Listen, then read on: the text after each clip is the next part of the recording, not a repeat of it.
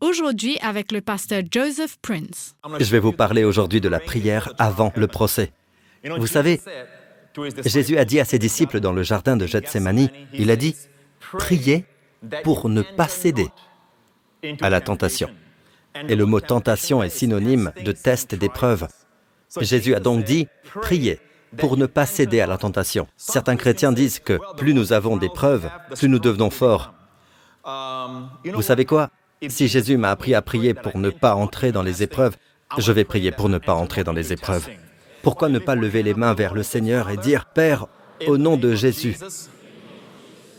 conduis ma famille et moi durant la semaine à venir, loin des épreuves et des tentations, et délivre-nous du pouvoir du malin.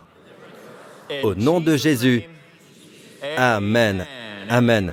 Louez Dieu, louez le Seigneur. Alléluia. Amen.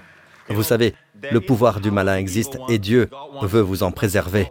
Dieu veut nous protéger de la puissance du malin.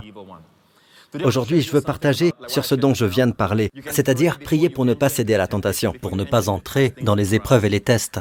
Dieu a pourvu afin que nous puissions marcher ainsi, vivre ainsi. Je vais donc partager avec vous une question que le pasteur Marc, notre pasteur chinois, m'a posée récemment.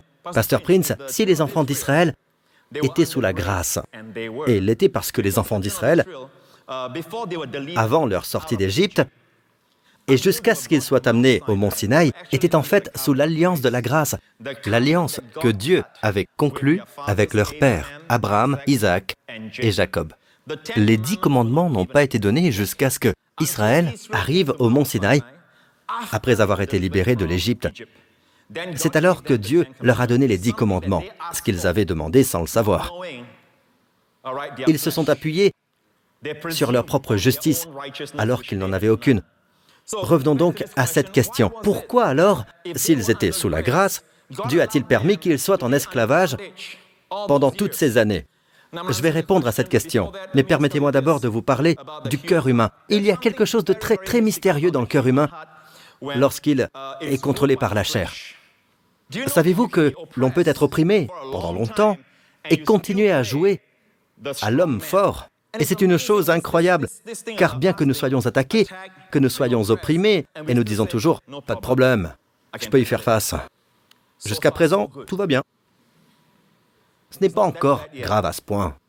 Et je vous assure qu'il y a quelque chose que Dieu attendait des enfants d'Israël. Nous savons que Dieu veut toujours que l'homme dépende de lui. La plus grande action de l'homme est de dépendre de Dieu. Ainsi, pendant de nombreuses années, alors qu'ils étaient sous le fouet des sévères maîtres d'œuvre d'Égypte, ils se sont dit, nous pouvons le supporter. Nous pouvons le supporter. Ce n'était pas jusqu'à ce que, croyez-le ou non, car j'ai vérifié, depuis la mort de Joseph, un nouveau roi qui n'avait pas connu Joseph, dit la Bible. Et il a eu peur parce que le peuple de Dieu se multipliait. Amen. Et vous connaissez tous l'histoire. Le peuple de Dieu est tellement béni qu'il grandissait. Et ce roi dit, écoutez, s'ils continuent comme ça, ils vont s'emparer de toute la nation égyptienne. Maîtrisons-les, soumettons-les, et qu'ils soient sous notre pouvoir, sous notre puissance. Faisons d'eux des esclaves. Et cela a duré de nombreuses années. Moïse n'était pas encore advenu. J'ai calculé le temps qui s'est écoulé entre cette époque jusqu'à ce que Dieu réagisse en envoyant un libérateur de 80 ans appelé Moïse. Cela a pris environ 215 ans. C'est une longue période, les amis. J'ai donc posé la question suivante. Pourquoi tant de temps? À cause de notre chair, comme je viens de le dire. Nous sommes parfois opprimés, nous sommes sous pression, nous ne crions même pas. Regardez ce qui s'est passé. Exode 2. Longtemps après, le roi d'Égypte mourut. Les Israélites gémissaient du fond de l'esclavage. Ils poussaient des cris. Leurs appels montèrent du fond de l'esclavage jusqu'à Dieu. Dieu entendit leurs gémissements et se souvint de son alliance avec Abraham, Isaac et Jacob. Dieu vit les Israélites. Il comprit leur situation. Waouh Waouh Dieu avait compris leur situation bien avant. Dieu qui est omniscient. De toute évidence, Dieu savait qu'ils étaient en esclavage, mais il y a quelque chose à propos de l'alliance. En fait, les enfants d'Israël étaient sous l'alliance de la grâce. Celle-ci était basée sur l'alliance que Dieu avait conclue avec Abraham. Lorsque Dieu a donné l'alliance à Abraham, ils sont en fait sous l'alliance de la grâce. Mais Dieu attendait quelque chose d'eux. Quelque chose d'aussi simple que de dire, Dieu, je dépends de toi. Mais ils ne l'ont pas dit. Il n'y a aucune trace d'eux disant cela. Dieu a dû se dire, peut-être qu'ils crieront, Oh Seigneur Il n'y a aucune trace de cela. Les gémissements que vous voyez, je vais vous montrer ça. Ils ne sont en fait jamais adressés à Dieu. Vous ne voyez nulle part que les enfants d'Israël, en Égypte, ont imploré Dieu. Il n'y a que Dieu entendit leurs gémissements. Dieu est descendu au niveau le plus bas. Là, ils ont activé l'alliance en disant Oh Dieu s'est dit Voilà, mon alliance a été activée. Allez-y les anges, allez-y Vous me suivez les amis? Donc, si vous ne savez pas faire de bonnes prières, ce n'est pas grave. Que pouvez-vous prier En une ligne, Père, aide-moi. Ça non plus. Pourquoi pas? Père, à l'aide Pas possible. Pourquoi pas? Papa Pas possible. Pourquoi pas? Ah C'est une prière. Un gémissement suffira pour atteindre le trône. Un gémissement suffira pour atteindre le trône. Et voici sur quoi nous nous, nous basons. La Bible dit, Dieu entendit leurs gémissements. Voyez-vous, ils ont crié, mais il n'est pas dit qu'ils ont crié vers le Seigneur. Ils gémissaient du fond de l'esclavage. Leurs appels montèrent jusqu'à Dieu. Il n'est pas dit qu'ils ont crié vers Dieu. Ils poussaient des cris et leurs appels montèrent jusqu'à Dieu. Je vais avancer rapidement pour que vous compreniez bien. Et vous verrez comment la grâce de Dieu est magnifiée ici. Avançons rapidement jusqu'aux enfants d'Israël. Lorsqu'ils sont sortis d'Égypte, qu'ils ont fait le chemin à travers le désert pendant 40 ans, et qu'ils ont traversé le Jourdain pour entrer dans la terre promise. Et Josué est leur nouveau chef. Et Josué dit quelque chose de très profond. Josué leur rappelle quelque chose au pays de Canaan. Regardez cela, Josué 24. Maintenant, Josué exhorte les enfants d'Israël, craignez l'Éternel et servez-le avec intégrité et fidélité. Faites disparaître les dieux que vos ancêtres servaient. Écoutez bien, faites disparaître les dieux que vos ancêtres servaient de l'autre côté de l'Euphrate et en Égypte. Servez l'Éternel. Savez-vous ce qu'il dit? Littéralement, à cette époque, ils étaient en esclavage, sous les sévères maîtres d'œuvre, mais ils adoraient d'autres dieux en Égypte. Waouh Et pourtant, lorsqu'ils ont gémi, Dieu s'est souvenu de son alliance. Très bien, regardons le Nouveau Testament. Voyons voir ce que sont ces gémissements. D'accord Regardons le chapitre 8 de l'Épître aux Romains, verset 26. De même, l'Esprit vient nous aider dans notre faiblesse. Maintenant, ce mot faiblesse, 70 à 80% du temps dans le Nouveau Testament, il est utilisé pour désigner la maladie physique. Je vous affirme que le Saint-Esprit vous aide lorsque vous êtes attaqué physiquement. Mais comment libérer cela? En effet, nous ne savons pas prier comme il faut. Voici donc ce que je fais. Voici ce que je fais. Et là, il s'agit de symptômes physiques. Cela peut s'appliquer à d'autres domaines, tels que les finances, où vous vous dites, mon Dieu, je ne sais pas ce qui arrive à ma famille. Il semble que nous soyons toujours en train de nous disputer, ou je ne sais pas ce qui se passe avec mon adolescent. Nous nous disputons toujours. Ou peut-être que votre vie financière ne fait que se détériorer. Il n'y a pas de percée. Il suffit de le dire au Saint-Esprit. Voici ce que je fais. S'il y a un symptôme physique, je dis simplement, Saint-Esprit, je ne sais pas comment prier pour cela. Je sais que la volonté de Dieu est que je sois guéri par les meurtrisseurs de Jésus. Il a déjà payé pour cela. Mais comment faire pour que mon corps bénéficie de cela? Je ne sais pas comment faire. C'est pourquoi nous engageons des avocats. Qu'est-ce qu'un avocat?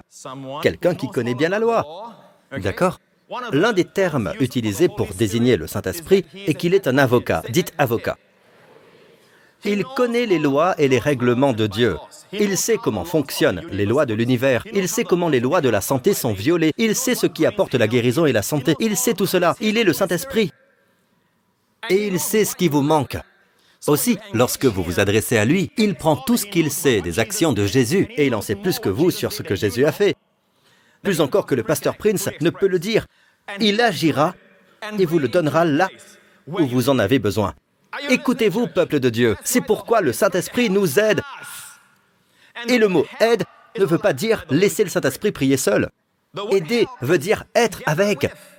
Nous sommes avec lui. En d'autres termes, j'ouvre la bouche, il prie à travers moi. Et nous arrivons à la ligne suivante. Mais l'Esprit lui-même intercède en gémissant d'une manière inexprimable. Le mot gémissant est ici sténagmos. Sténagmos, qui ne peut être prononcé. Taylor donne une définition vraiment très intéressante de qui ne peut être prononcé. En français, nous le comprenons ainsi. Impossible à dire, mais en fait, qui ne peut être prononcé signifie pas une langue connue. Et Taylor dit qu'en grec classique, on utilise le terme secret d'amour. Vous dites des secrets d'amour. Par exemple, si vous parlez une langue telle que le français, il y a un gémissement, un secret d'amour que vous devez... Oui, le Saint-Esprit vous aide, mais vous devez l'extérioriser. Dieu considère cela de la même façon que les gémissements des enfants d'Israël en Égypte. Pasteur Prince, comment savez-vous que c'est le même gémissement? Je suis heureux que vous posiez la question. Eh bien, le mot ici est sténagmos. C'est pour cela que je vous l'ai donné en grec, sténagmos, n'est-ce pas? Si nous trouvons que le gémissement des enfants d'Israël est sténagmos, nous avons une combinaison gagnante, n'est-ce pas? Mais l'Ancien Testament est écrit en hébreu, la langue du peuple où l'histoire s'est déroulée. Le Nouveau Testament est en grec. Alors comment savons-nous qu'il s'agit de sténagmos Le mot sténagmos n'apparaît qu'une seule autre fois. Une seule autre fois dans le Nouveau Testament. Et savez-vous où c'est? Quand Étienne, le diacre Étienne, touché par le Saint-Esprit, a raconté l'histoire des enfants d'Israël et de leur séjour en Égypte, et il a utilisé ceci. Regardez, acte 7. C'est Étienne qui parle. Et il dit, Dieu a dit ceci, J'ai vu la souffrance de mon peuple qui est en Égypte. J'ai entendu ces gémissements, sténagmos, et je suis descendu pour le délivrer. Autrement dit, mes amis, le parler en langue, quand vous priez dans l'esprit, c'est l'activation de l'alliance qui équivaut au gémissement de l'Ancien Testament. C'est pour cela que c'est arrivé le jour de la Pentecôte. Je vous le dis, quand vous priez en langue, vous activez l'alliance. Vous voyez, ne venez pas vers moi en me demandant de prier pour vous. Il en va de même pour le pasteur Henri ou le pasteur Lorenz. N'allez pas vers eux pour qu'ils prient pour vous. C'est vrai, ce sont des gens merveilleux, mais il y a un être qui a une connaissance parfaite. Amen. Il est inépuisable dans sa sagesse. Amen. Et il vous aime complètement. C'est le Saint-Esprit envoyé par Jésus et il fait des prières parfaites. Alors laissez-le s'épanouir en vous. Votre rôle est de vous laisser aller.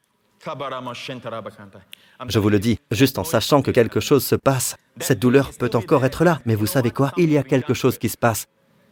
Amen. Je vous le dis, peuple de Dieu, je ne peux pas énumérer combien de bonnes choses sont arrivées dans ma vie, dans cette Église, grâce à ce don de la prière. Je ne peux pas imaginer vivre sans ce don.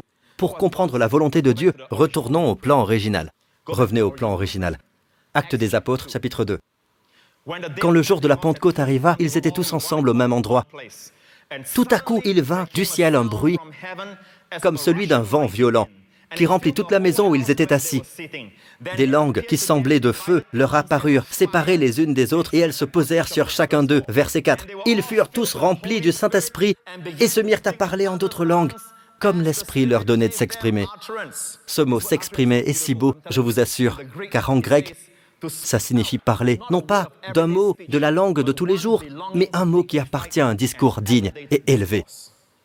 Waouh C'est pourquoi, si vous voulez qu'une langue, même votre français, soit élevé, que les mots changent la vie des gens, priez souvent en langue. Et bien souvent, lorsque vous parlez aux gens, sans même le savoir, vous interprétez vos prophéties annoncées en langue. Les auteurs-compositeurs, priez en langue. Et l'interprétation se retrouve dans vos écrits. Le jour de la Pentecôte, revenons aux actes des apôtres, chapitre 2, verset 1, c'est le jour de la Pentecôte, d'accord? La première Pentecôte, la loi a été donnée. Demandez à n'importe quel juif qui connaît son histoire, et il vous dira que c'était à la première Pentecôte, d'accord? C'est quand ils sont sortis d'Égypte. Dieu a donné quoi? La loi sur le mont Sinaï. Que s'est-il passé? Ensuite, 3000 personnes sont mortes. Que dit la loi Tu ne dois pas. Tu ne dois pas. Tu ne dois pas. Elle se concentre sur l'homme, les efforts de l'homme, les actes de l'homme. les œuvres de l'homme. Vous avez compris Maintenant, 2000 ans plus tard, pardon, 1500 ans après, le jour de la Pentecôte. Ici, Dieu a attendu que le jour de la Pentecôte soit complètement arrivé le matin, 9 heures. Et Dieu a donné quoi Cette fois, pas la loi, mais l'Esprit. Et que s'est-il passé 3000 personnes ont été sauvées. La loi tue, l'Esprit donne la vie. Êtes-vous d'accord avec moi? Alors écoutez ça, quand ils ont tous parlé en langue, ils se sont précipités, n'est-ce pas? Et ils ont commencé à partager, à parler en langue. Des gens de différentes parties du monde les ont entendus parler dans leur propre langue. De quoi parlaient-ils? Parler de quoi en langue? Regardez ici, verset 11. Nous les entendons parler dans notre langue des merveilles de Dieu. Ceux qui sont venus ont dit, nous les entendons parler en langue. Les merveilles de Dieu. Durant la première Pentecôte, on ne voit pas les œuvres merveilleuses de Dieu. On voit l'œuvre de l'homme. Pourquoi? Tu ne dois pas, tu ne dois pas, tu ne dois pas, tu ne dois pas. Dieu parle des petites œuvres de l'homme qui ne sont rien. Ici, dans la nouvelle Pentecôte, les langues, les nouvelles langues doivent proclamer les œuvres merveilleuses de Dieu. Il ne s'agit pas de ce que je fais maintenant, mais de ce qu'il a fait. Ce qu'il fait. Quand vous priez en langue, quand vous priez en langue, votre sens de la grâce devient vraiment fort. D'accord Cette parole, merveille de Dieu, n'est utilisée qu'une seule autre fois par Marie dans la prophétie, la mère terrestre de Jésus. D'accord Il s'agit du mot mégaleios, qui signifie beau. Il désigne les perfections glorieuses de Dieu et ses œuvres merveilleuses. N'est-il pas intéressant de constater que ceux qui prient en langue sont ceux qui voient les miracles? Ceux qui ne revendiquent pas ce don aujourd'hui ne voient rien. Ils ne voient pas de signes et de miracles. N'est-ce pas intéressant? Laissez-moi vous parler de deux versets et nous aurons terminé. Ces deux versets sont liés. Regardez ceci dans Acte 2, le même chapitre où ils ont reçu le don de parler en langue. Pierre s'est levé quand le peuple s'est rassemblé. Pierre s'est levé et a prêché dans leur propre langue, probablement en hébreu ou en araméen. Et il a cité les psaumes. Pierre a dit, en effet, David dit à propos de lui, je voyais constamment le Seigneur devant moi parce qu'il est à ma droite afin que je ne sois pas ébranlé. Je dois vous dire que le péché est défini comme être privé de la gloire de Dieu. Vous le savez tous, le péché, ce n'est pas la couleur de vos cheveux ou le genre de vêtements que vous portez. Le péché, c'est de renoncer à la gloire de Dieu. D'accord? Romains 3, verset 23. Tous son péché et sont privés de la gloire de Dieu. C'est être privé de la gloire de Dieu. Dieu a créé l'homme et il était le reflet de la gloire de Dieu. Mais les animaux n'étaient pas le reflet de la gloire de Dieu. Tout ce qui existe sur Terre n'est pas un reflet. Dieu a fait l'homme en dernier parce que l'homme a été créé pour la gloire de Dieu. Regardez Ésaïe. Dieu dit, tous ceux qui portent mon nom, que j'ai créé pour ma gloire, Dieu vous a créé pour sa gloire. Je vous le dis, Dieu vous a créé pour sa gloire. Votre corps ne devrait jamais tomber malade. Votre esprit ne devrait jamais être déprimé. Votre esprit ne devrait jamais être coupé de Dieu. Vous avez été créé pour la gloire de Dieu. Glorieux, brillant de lumière. C'est ainsi que Dieu vous a créé. Quand Adam a péché, il a été rejeté. Mais laissez-moi vous montrer ceci. Revenons au sermon de Pierre. Pierre cite les psaumes où David dit C'est pourquoi mon cœur est dans la joie et ma langue dans l'allégresse. Et même mon corps reposera avec espérance, car tu n'abandonneras pas mon âme au séjour des morts. Regardez, c'est pourquoi mon cœur est dans la joie et ma langue dans l'allégresse. Pouvez-vous mémoriser cette partie? C'est pourquoi mon cœur est dans la joie et ma langue dans l'allégresse. Mon corps reposera avec espérance. Maintenant, en gardant cela en tête, regardez ceci. Passons à la citation actuelle du psaume 16 et nous conclurons. Psaume 16.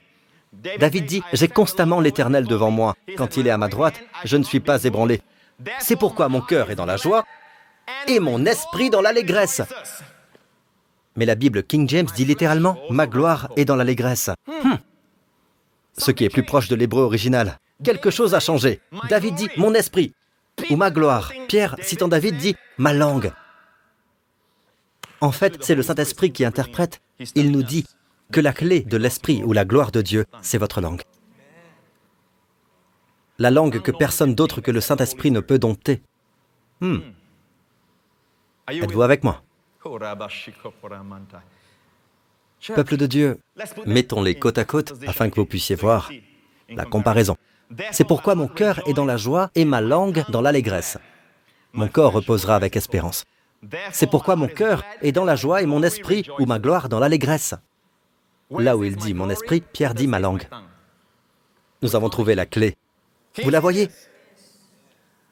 Sous l'onction du Saint-Esprit, Pierre a changé le mot gloire en langue. Pourquoi? Pourquoi a-t-il fait cela? Il s'agit d'une seule et même chose, la gloire que les hommes ont perdue le jour de l'anniversaire de l'Église, le jour de la Pentecôte. Dieu l'a restaurée. Plus vous priez dans l'Esprit, plus vous entrerez dans une zone appelée la gloire, la zone de la gloire. Ce qu'Adam a perdu, vous l'hériterez. Vous en jouirez. Vous marcherez dans la gloire. Et dans cette zone de gloire, vous vous sentez soudain si bien, je me sens si vivant, je me sens si bien. J'ai envie d'aimer le monde entier, j'ai envie de pardonner à tout le monde. Personne ne peut me faire du mal parce que Dieu est avec moi. Amen. Vous savez, dans cette zone de gloire, toute arme préparée contre toi sera sans effet. Amen, peuple de Dieu, je veux vous encourager. Avez-vous prié l'Esprit ces derniers temps? Avez-vous fait face à vos problèmes par vos propres forces? Avez-vous gardé la bouche close? L'avez-vous fait?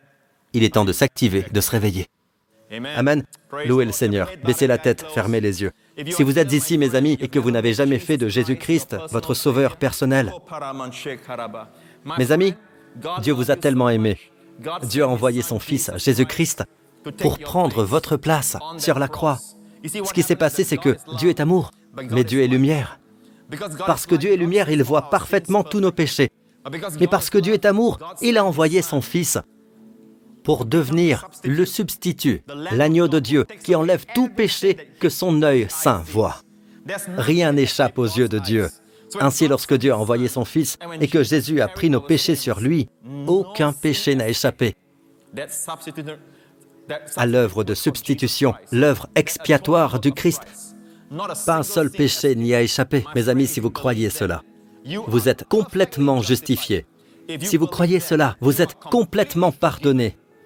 Et le troisième jour, pour proclamer que Jésus a effectivement ôté vos péchés et les miens, Dieu a ressuscité son Fils d'entre les morts. Alors mes amis, si c'est votre cas et que vous voulez ce bonheur, si vous voulez cette bénédiction, si vous voulez ce bénéfice, alors faites cette prière avec moi. Sans être né de nouveau, vous ne pouvez pas recevoir le don des langues, vous ne pouvez pas recevoir le baptême du Saint-Esprit. Alors Faites cette prière avec moi maintenant. Si vous voulez être pardonné, placez votre confiance en Christ et faites cette prière. Dites, Père céleste, je crois que Jésus-Christ est le Fils de Dieu, qui est mort sur la croix pour mes péchés, qui est ressuscité d'entre les morts parce que tous mes péchés ont été enlevés.